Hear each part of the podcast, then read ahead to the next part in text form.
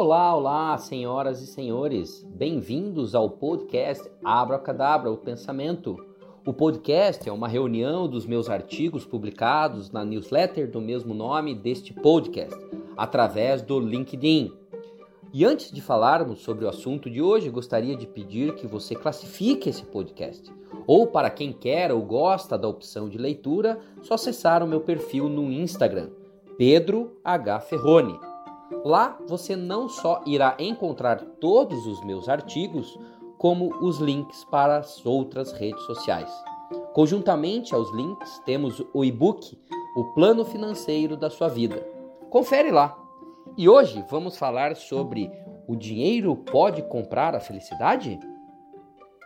O dinheiro pode comprar a sua felicidade?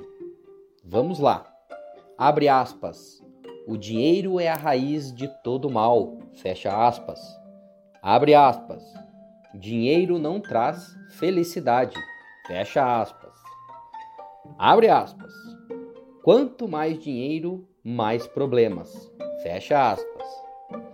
Seja na Bíblia, dos pais ou de amigos, todos já ouvimos a mesma narrativa. O dinheiro não é resposta para nossos problemas. Apesar desses avisos, muitas vezes passamos nossos dias trabalhando com a esperança de conseguir aquela promoção ou garantir um aumento. Fantasiamos sobre ser ricos, buscamos empregos bem remunerados e constantemente tentamos subir a escada financeira, muitas vezes assumindo que essas coisas realmente nos farão felizes. Em algum nível, Sabemos que o dinheiro é a solução para alguns de nossos problemas de, de infelicidade.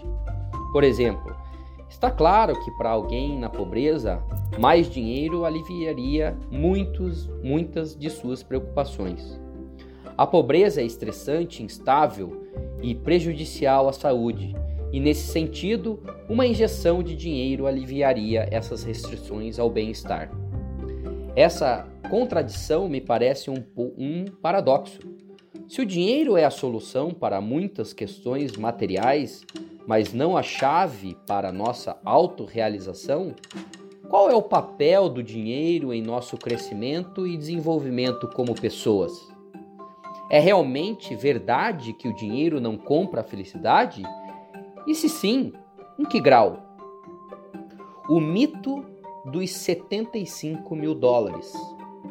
Nas pesquisas que tenho feito e tenho lido sobre a relação entre dinheiro e felicidade, o número específico apresentou-se como o número dos números: 75 mil dólares por ano.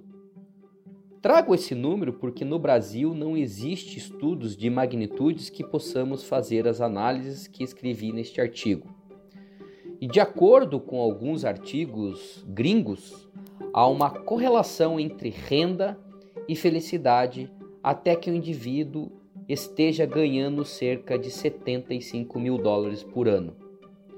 Momento em que a relação se estabiliza. Esse número é frequentemente tratado como o santo graal nesse, de, nesse debate. Ecoado pela cobertura midiática popular como um ponto de corte definitivo após o qual o dinheiro não compra mais felicidade. De certa forma, esse número faz sentido intuitivamente.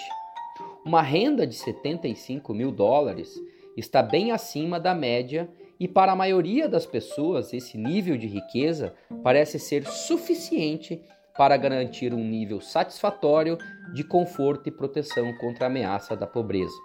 Além disso, esse número também sustenta a narrativa de que os ricos não são necessariamente mais felizes por causa de suas riquezas.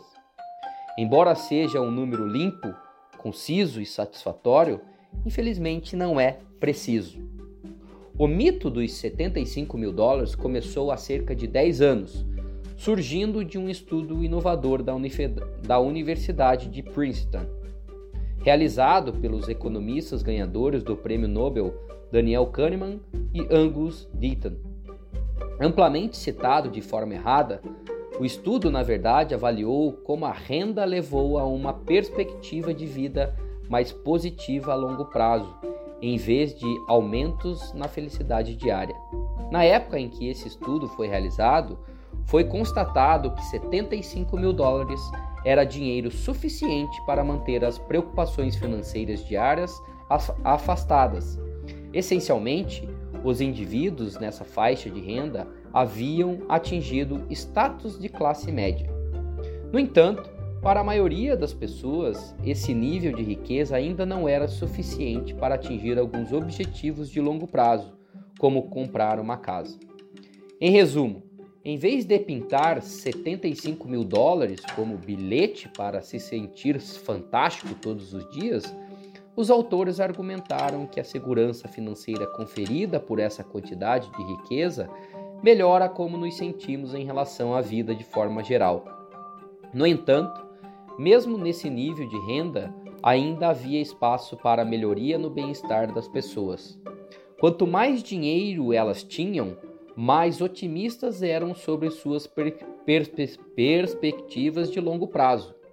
Embora seja um pouco mais complicado, esse é o resultado do artigo original de Kahneman e Deaton. Em vez de da simplificação excessiva a felicidade atinge seu limite em 75 mil dólares, que todos já lemos na mídia. E o que deu errado? A razão pela qual a felicidade diária não muda realmente à medida que ficamos mais ricos é devida a um conceito psicológico chamado esteira hedônica. Chamam a atenção para este conceito. Este conceito afirma que, independentemente do que aconteceu com você, se você foi recentemente atropelado por um carro ou ganhou na loteria, sua felicidade voltará ao seu estado de base anterior em cerca de seis meses, uma vez que você se acostumou ao seu novo normal. Em essência, temos um estado de felicidade básico, independentemente das circunstâncias. Mas há mais problemas com a história de 75 mil dólares por ano do que essa base psicológica.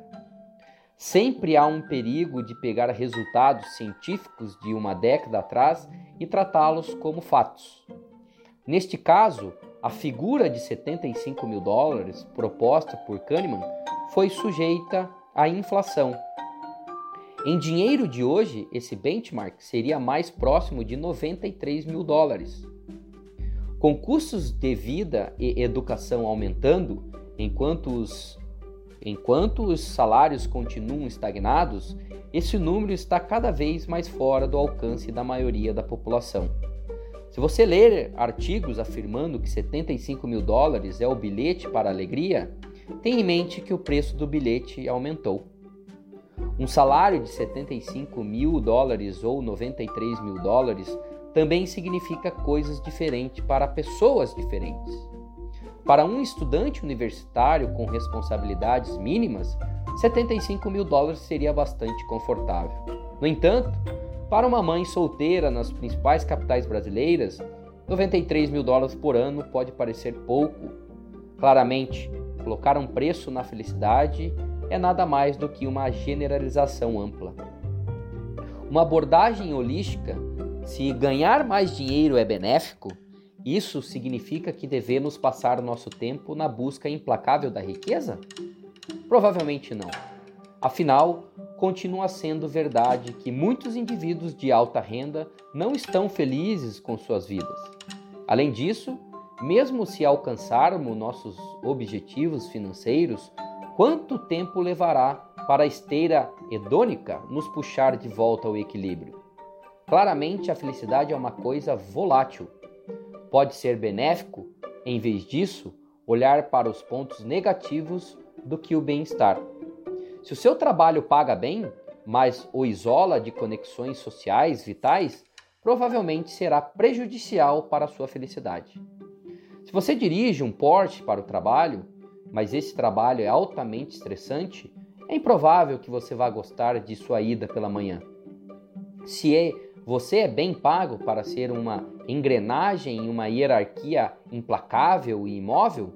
Sua falta de poder pode levar à angústia. Se seu casamento sofre devido às suas horas de trabalho caóticas, uma injeção extra de dinheiro provavelmente não resolverá os seus problemas. Por outro lado, o fato de que o dinheiro aumenta a felicidade não significa que a única maneira para pessoas de baixa renda seja obter mais dinheiro, embora isso obviamente seja ideal. Em pesquisa que li recentemente da The Decision Lab, descobriram que as crenças das pessoas sobre suas finanças podem levar as pessoas a tomar decisões financeiras piores. Isso cria um ciclo vicioso onde o estresse convida a ter mais vieses cognitivos ruins e prejudica ainda mais a tomada de decisão financeira. Também descobriram que incentivar as pessoas a adotar uma visão de longo prazo, focando em seus valores e objetivos de longo prazo, poderiam melhorar a tomada de decisão financeira e ajudar a reduzir o estresse ao longo do tempo. Conclusão: Em geral, não há respostas fáceis para essa antiga questão. O dinheiro é útil? Claro que sim. Mas a busca implacável por ele pode fazer você infeliz? Novamente, claro que sim. No final do dia, todos nós somos corredores na esteira hedônica, aquele conceito que pontei lá em cima, tentando tirar o melhor proveito de nosso nível básico de felicidade. Embora possa parecer óbvio, a verdadeira solução para os nossos problemas é o equilíbrio. Se não podemos controlar completamente o quão felizes estamos no dia a dia, podemos pelo menos minimizar os estresses financeiros. Construa um estilo de vida que permita aumentar a sua renda, mas também seus relacionamentos. Encontre um emprego que o entusiasme, mas também mantenha os níveis de estresse relativamente baixos. E o mais importante, não espere que um numerário financeiro mude a sua vida. Eu espero que esse conteúdo seja útil para vocês e gostaria de feedbacks. Críticas, elogios, dúvidas e sugestões são sempre bem-vindas. E me siga nas redes sociais. Eu estou no Instagram com Pedro H. Ferrone, no Twitter com PH Ferrone. Também estamos com o nosso belo canal do YouTube, que é são essas transmissões em vídeos e também esse belo podcast. Não esqueça de classificá-lo. Tá bom? Um grande abraço, nos vemos no próximo episódio.